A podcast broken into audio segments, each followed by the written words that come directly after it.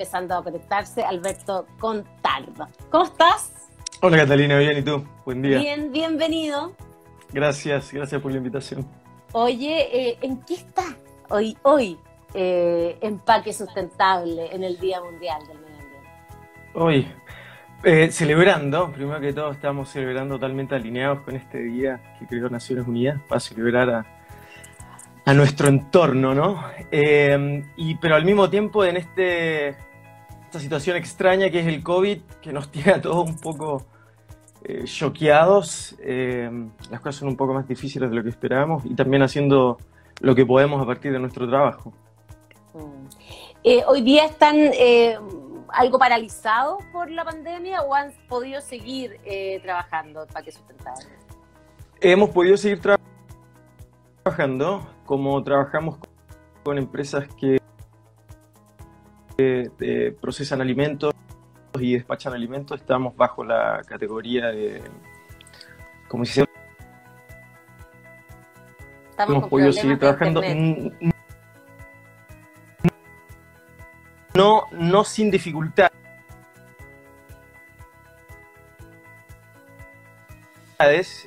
No, es- es- no, no, te- estás medio pegado por internet. Hoy día ha sido el día de, de, de- los problemas de internet. Mira, te voy a volver a conectar. Eh, quizá hay que, a veces cuando el wifi está muy malo, es mejor eh, entrar con, em, con 4G o con el, con el sistema de, em, del teléfono. Espérenme, no se vayan, que está súper interesante. No es posible unirse, me dice Santiago. Ahí, voy a engancharlo. Ahí transmitir con empaque. Eh, estamos conversando con Alberto Contardo, cofundador de Empaque Sustentable, que son empaques libres de plásticos, hechos a, a partir de, em, de, de- de- de- cosas que son de productos compostables. Ahí sí, Alberto. Ahí estoy. Se disculpa, se cayó la conexión. ¿Ahí sí? A veces es mejor poner, eh, quedarse con la conexión del teléfono nomás, cuando está media, media débil la, eh, el wifi.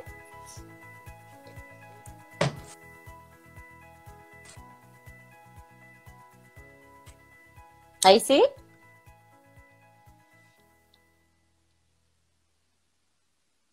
No, estamos con problemas de internet. Eh, bueno, como les dije, el mundo está cambiando, es una nueva forma de producir, eh, ya es una nueva forma de consumir. Hoy celebramos el Día Mundial del Medio Ambiente. El, el llamado o el eslogan de, esta, de este día es por la naturaleza, lo que puedes hacer tú por la naturaleza.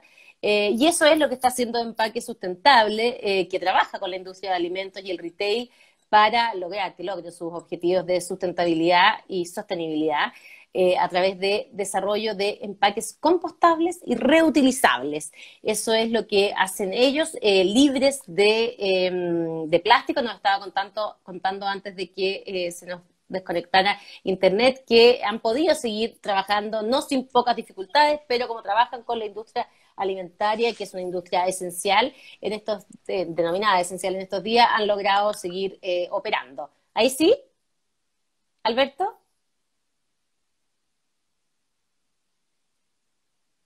No. Pucha, qué pena, porque esta es una buena historia en Empaque Sustentable. Lo de nuevo y tratar. Haga- Hagamos el último intento, porque creo que es interesante que no se pierdan esta historia. Eh, es muy eh, interesante lo que están haciendo. Eh, muchas veces uno dice, ¿por qué no parte desde el origen el tema? O sea, no es que yo tenga que, eh, que reciclar la bolsa de plástico en la que vienen los tallarines, sino que ¿por qué no vienen desde el origen eh, de una forma, eh, de una forma mucho más sustentable y compostable? Lo mismo con el delivery, que, eh, que a veces llega eh, con una cantidad de empaques que uno dice, chuta, la verdad que hay mucha cosa de más. Y eso tiene que ver con partir desde el origen. Eh, hemos hablado otras veces en Lab Café con, cuando estábamos en, Radio Cero, eh, con diseñadores que están en este tema, que, eh, que se meten dentro de la empresa a tratar de que de ahí parta el tema. Bueno, Triciclo eh, también trabaja desde el origen con algunas grandes empresas de alimentos para eh, partir desde ahí con el reciclaje. No, no es posible unirse, así que yo creo que vamos a tener que despedirnos nomás y dejarlo para otro día, Alberto Contardo, con su historia de su empresa, él es cofundador de Empaque Sustentable. ¿Qué hacemos, Santiago Benavar? Si me puedes ayudar desde allá o nos vamos nomás. Qué lástima. Eh, pero yo creo que ya estamos, no hay cómo conectarse. Voy a tratar la última vez. No, no hay cómo conectarse. No, hay, no, no, no, lo logro. Ya, bueno, ahí está, a ver. No, parece que no. Ya, bueno. Em, no, pues qué pena, vamos a tener que contarle la historia otro día. Ah, ahí está, ahí me dice que es Alberto, ya. Aquí estaban tratando de conectarse con nosotros. Veamos si lo logramos por última vez. Es una historia interesante, por eso creo que he hecho el esfuerzo. Catalina. ¡Ahí sí! Mil disculpas, mil disculpas. No, está bien. cambiar de teléfono. Es parte de, lo que nos ocurre en esta pandemia a la que estamos todos empezando a acostumbrarnos. Se nos fueron algunos auditores, pero bueno, ya volverán porque esta es una gran historia. ¿Cuándo partió Equipo Sustentable? Eh, Perdón. Empaque Sustentable comenzó a principios del 2019. Esta es nuestra, nuestra segunda compañía que se dedica al tema del packaging. Nosotros comenzamos con, una compañía que se dedica íntegramente al, a las bolsas, al desarrollo de soluciones de acarreo. En eso estuvimos un año y vimos la necesidad que existía de desarrollar empaques para el, consumo de alimentos, el despacho de alimentos principalmente, debido al marco regulatorio que se venía, la IREP, y al marco regulatorio asociado al manejo de los residuos, y al mismo tiempo a las tendencias internacionales, vimos que había, había un espacio eh, para el desarrollo de nuestra compañía, de nuestros productos, en el fondo para poder generar impacto también en la sociedad. Y Empaque Sustentable nace a partir de, eh, de esa reflexión a principios del año 2019. Perfecto. ¿Y hoy día en qué está Empaque Sustentable y qué tipo de empaques son los que ofrecen en el mercado? Sí. Mira, hoy día, como te comenté, hoy día estamos trabajando para mantener nuestras eh, cadenas de abastecimiento andando, que eso ya es un desafío bastante grande desde el punto de vista eh, de no exponer al personal, no exponer al equipo, um, pero al mismo tiempo cumplir con, nuestra responsabilidad. Em, hoy día tenemos alianzas comerciales con distintas compañías que manejan el, por ejemplo, que manejan el residuo de nuestro producto, de manera a poder generar un ciclo, un circuito cerrado em, a nuestros productos y también a nuestra oferta circular. Ah, tenemos alianzas comerciales con empresas de la última milla, tenemos alianzas comerciales con ah, distintos actores, también stakeholders relevantes en, en el mundo del de la sustentabilidad o del medio ambiente. Y respondiendo a tu segunda pregunta, manejamos básicamente tres materialidades. Em, una es el bagazo de la caña de azúcar, acá tengo una muestra. El bagazo de la caña de azúcar, eh, le explico brevemente a tus auditores, es un residuo industrial de la industria de la caña de azúcar. Eh, este residuo se toma, luego se le agregan algunos componentes eh, biodegradables y se puede moldear y hacer cualquier tipo de envase, no solamente envases de alimentos, que es sumamente importante, eh, otro tipo de envases también. ¿Y ese, ¿Y ese envase es 100% compostable? Este envase es 100% compostable bajo normativa industrial y normativa, lo que se llama home compost o, compostaje en el hogar. incluso cumple con condiciones biodegradables. Pero nosotros definimos toda nuestra oferta desde el punto de vista comunicacional y, comercial como compostable de manera industrial. ¿Por qué? Ah, por varios motivos. Primero, porque el concepto de biodegradabilidad todavía no está muy bien eh, asentado en el, cognitivo, digamos, de, las personas, del ciudadano chileno. Por lo tanto, existe esta lógica que biodegradabilidad me exime de responsabilidad. Claro. Nosotros no queremos fomentar eso bajo ningún punto de vista segundo, hay mucho greenwashing también asociado al tema de biodegradabilidad, por lo tanto es un, concepto que hay que ser muy juicioso. y tercero, queremos incentivar fuerte el, manejo de residuos asociados al compostaje, ¿no? A, a, los desechos orgánicos, tanto a nivel hogar como doméstico. Entonces, si bien tenemos productos biodegradables, salvo en esta entrevista, donde estoy siendo bastante honesto, eh, a nivel comunicacional y comercial, todo lo ofrecemos como compostable bajo condiciones industriales. Y todo está certificado también de esa forma. ¿Eso, eso reemplaza a la, tradicional eh, eh, empaque de plumavit que llegaba antes, o no? Sí, mira, el, el bagazo, digamos, le pega directamente al plumavit, busca sustituir al plumavit. y en, digamos que en, muchas de, las, de los elementos que hacen al plumavit un buen material, eh, el bagazo puede cumplir. ¿no? Eh, cumple desde el punto de vista de que es un material relativamente barato, sirve para el transporte de alimentos. Donde, donde tiene ventaja sobre el plumavit es que el bagazo es respirable. Por lo tanto, si yo pongo adentro de este clamshell para hamburguesas, pongo una hamburguesa y luego de 20, 30 minutos llega a la casa de mi cliente, la hamburguesa llega en buen estado, el pan no llega mojado, no se me deshace en la mano, etc. ¿Y qué hago yo con ese envase? ¿Qué hago yo en mi casa con ¿Qué hago yo en mi casa con ese envase? es una súper buena pregunta. Este envase en tu casa tú lo deberías, em, lo deberías poner donde tienes el residuo, los residuos orgánicos de alimentos. en el caso particular, siendo esto 100% hecho de plantas, no es necesario ni siquiera lavarlo. Esto puede ir con restos de hamburguesa a tu tarro, al, receptáculo del residuo orgánico y luego se va a compostar sin problema. En el caso del bagazo, lo puedes compostar, como te digo, en tu compostera en el hogar, eh, pero es algo que nosotros preferimos no incentivar, sino que mantener en reserva y que todo se vaya a un manejo eh, de residuos orgánicos industriales. Porque además somos, porque yo lo, sí lo hago, muy pocos los que reciclamos lo orgánico todavía eh, en el país. Em, esa es una, de las materialidades. que, ya salva el, el, plumavit, que el plumavit no se recicla, es súper dañino. Y creo que conozco una iniciativa que son las Ideatec que hacen pintura a partir del plumavit que son secas. Pero en general el plumavit se va a la basura, al, al, basural. Sí, eh, sí, bueno, esto de bagazo nos sirve para reemplazar el plumavit. Tenemos también otro tipo de, ocasiones de consumo asociadas al bagazo de productos como estos. Tengo una tapa de café, también está hecha de bagazo. Tenemos bowls, eh, platos, hay de todo. Es sumamente versátil. Eh, como te digo, incluso nosotros creemos que en el futuro es, algo que va a reemplazar el Plumavit, incluso en el, uso de electrónicos. Es decir, cuando tú te compres una tele, en vez de que haya Plumavit dentro de la tele protegiéndola, va a haber bagazo. Ya existen marcas extranjeras que hacen lo mismo para los el, el packaging que ocupan sus eh, sus eh, artículos electrónicos. Eh, por ejemplo, todo lo que todo lo que incluye una caja de un, de un iPhone. No sé si pueden manejar marca acá. Sí, claro, obvio. Todo lo que sea dentro de una caja de un teléfono, en el futuro, en vez de haber plástico, toda esa concha donde está incrustada el producto, puede ser de bagazo. Ya hay marcas que hoy día lo hacen con bagazo. El bagazo es un material sumamente noble. ¿Y eso tú lo produces en Chile? Esto no, el bagazo no lo producimos en Chile. Nosotros tenemos una vinculación comercial con una empresa europea eh, que se llama Vegware. Vegware es una empresa que tiene más de 20 años en el mundo eh, del desarrollo de productos hechos de plantas y compostables.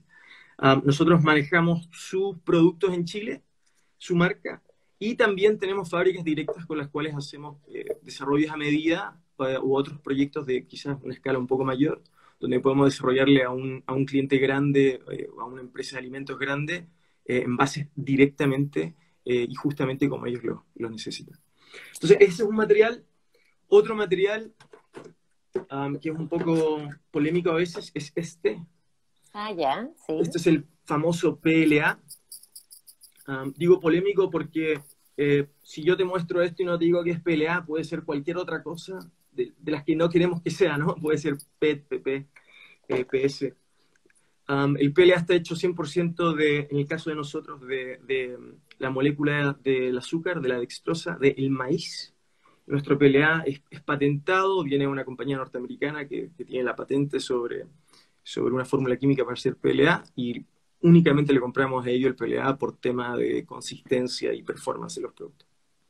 Yo no sé si será eh, mito o esas típicas cosas que dan vuelta que si uno los aprieta y se vuelve muy rápido, es plástico puro y que no es ni reciclable eh, eh, y cuando se quedan ya, cuando uno los aprieta y se quedan eh, apretados, sí es de una materialidad que se puede em, reciclar, ¿es cierto o no? no lo había nunca, pero lo, voy a probar porque suena buenísimo. A mí me lo dijeron alguna vez como que me quedó en el inconsciente. No lo, no había escuchado, pero lo voy a probar. Y nos preguntan bastante cómo detectar qué es biopolímero, qué es un plástico tradicional, etc. si es así, esa será nuestra nueva forma de, comunicarlo. nunca lo he hecho, sí, no lo sé. pero siguiendo la línea de esa pregunta, el desafío de los biopolímeros en general es que si no están bien comunicados, se ven como un plástico pues. tradicional y el consumidor cree que es un plástico tradicional. Ah, entonces ese, es uno de los problemas.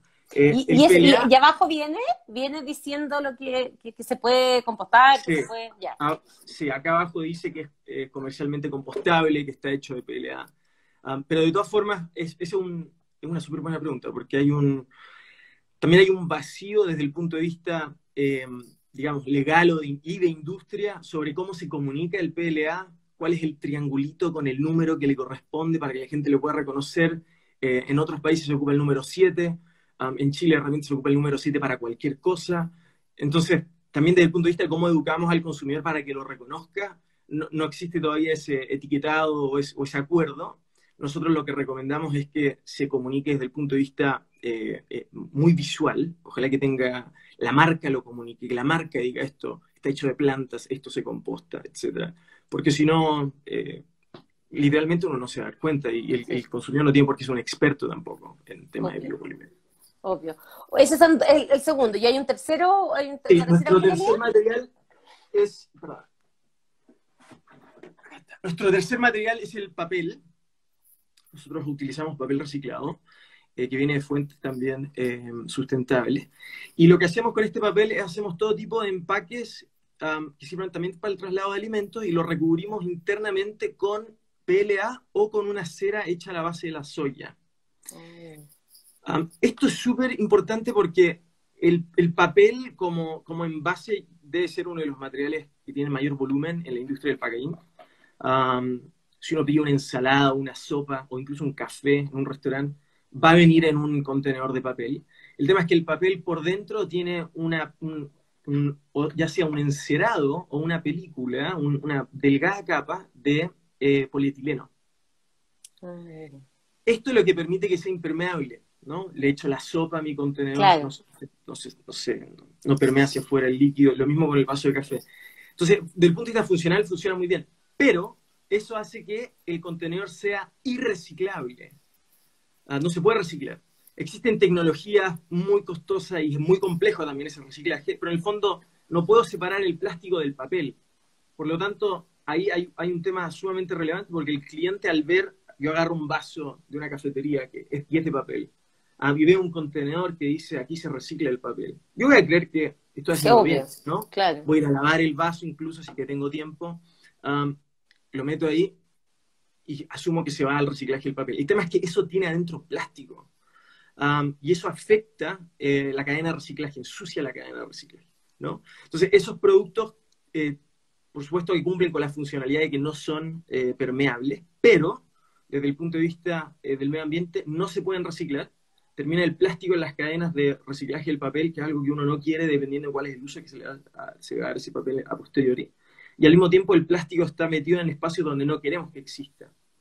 la solución siendo 100% los materiales eh, compostables y hechos de plantas, siendo siempre orgánicos, ese consumidor que se toma el café en un vaso de papel que tiene un lining de PLA interior, no tiene que ir a lavar el vaso de café.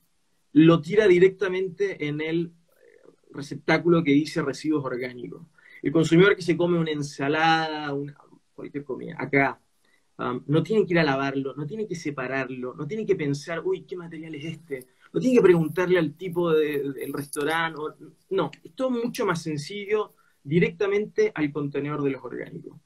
nosotros apostamos fuerte por esto post-COVID, desde el punto de vista de intervenir también los locales comerciales, proponer eso ¿no? a los restaurantes, a distintos espacios eh, asociados a alimentos, para que la gente eh, se, se, pase 100% en base a hechos de planta le hacemos más sencillo al consumidor el manejo de los residuos, no tiene que pensar, no necesita, invertir su tiempo en eso. Y al mismo tiempo, desde el punto de vista de los restaurantes o desde el punto de vista comercial, el manejo de los residuos es bastante más sencillo porque únicamente tengo residuos de un tipo, que son orgánicos. Es decir, no tengo que llevar el papel que me, lo venga a buscar una compañía, el plástico otra compañía, el, el vidrio otra compañía, no. todo es orgánico, todo se va eventualmente a una industria que va a tratar este residuo orgánico, lo va a convertir en sustrato y después va a terminar siendo usado en otra cadena productiva. Hoy día el, uso de este tipo eh, de, materialidad es bajísima en la industria de alimentos chilena y también en el delivery. ¿Hay algún porcentaje, alguna métrica para saber cuánto eh, estamos eh, usando este tipo de materiales? Mira, nosotros no la tenemos, para serte franco existe una, podríamos hacer, te puedo hacer una analogía de lo que pasa a nivel global. A nivel, a nivel global, menos del 2% de los envases son, son digamos, compostables. Em, incluso menos del 2% de los envases son inteligentes. Eso tiene que ver con agregarle tecnología también al empaque. Entonces, algo que está recién comenzando, la industria latinoamericana eh, tiene un mercado del packing también sumamente atractivo, que está en el orden de los 40 y algo billones de dólares, y está creciendo em, de la mano con la industria del, online delivery. Hoy día, que, y en contexto de COVID esto además hace mucho sentido, como hoy día todo se compra online, y esto aumentó en el contexto del COVID, eh, todo lo que yo compro online necesita un empaque. sea lo que sea que estoy comprando, un desatornillador, algo de comer, lo que sea, necesita un empaque, y probablemente un empaque adicional, esto está medido, un empaque adicional al empaque si yo voy al, negocio. Claro entonces, ese exceso de empaque genera un problema, genera un problema medioambiental, genera un problema para el usuario que no sabe dónde meter tanta caja, dónde meter tanta bolsa o tanto plástico. Y, también tiene un tema de costo, y estoy gastando mucho dinero en empaquetería que es innecesaria. Nosotros le decimos esto, literalmente están botando la plata a la basura.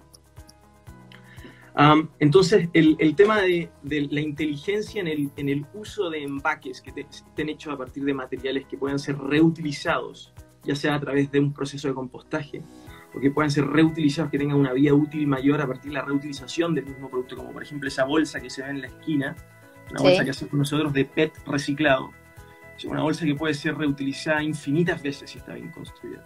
Um, esas son las formas de, uh, primero, que las marcas no sigan gastando dinero en empaques innecesarios, segundo, que no sigamos cargando el medio ambiente de basura conspicua por todas partes.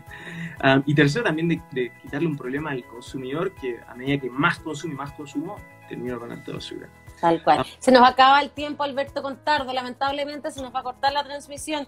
Eh, equipo sustentable final, o sea, perdón, empaque sustentable.